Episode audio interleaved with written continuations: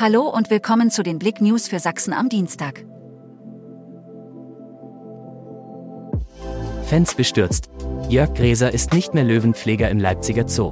Er ist wohl der bekannteste Tierpfleger Deutschlands und das Gesicht des Zoos Leipzig, zudem Liebling in Elefant, Tiger und Co. Jörg Gräser, der 54-jährige Tierpfleger wurde nun aber nach über 20 Jahren im Zoo in einen anderen Bereich versetzt und ist nicht mehr im TV zu sehen. Die Schlagzeilen zu den Hintergründen überschlagen sich.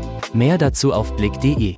Chemnitzer Nachtskaten zum Auftakt durch den Zeisigwald. In den vergangenen Jahren hat sich das Chemnitzer Nachtskaten zum einzigartigen Gemeinschaftsevent gemausert. Die neue Skater-Saison startet am Mittwoch, 24. Mai um 19 Uhr am Rosenhof.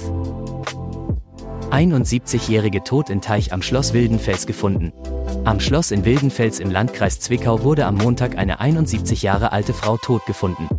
Wie die Polizei am Montagabend auf Anfrage der deutschen Presseagentur mitteilte, war die Frau seit Sonntagabend vermisst worden.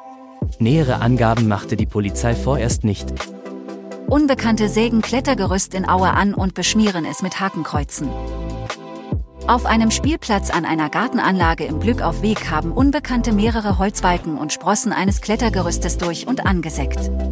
Ein Zeuge war darauf aufmerksam geworden und informierte die Polizei. Zudem wurden an dem Spielgerät Hakenkreuze sowie weitere volksverhetzende Schriftzüge angebracht.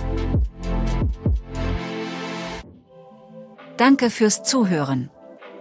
Mehr Themen auf blick.de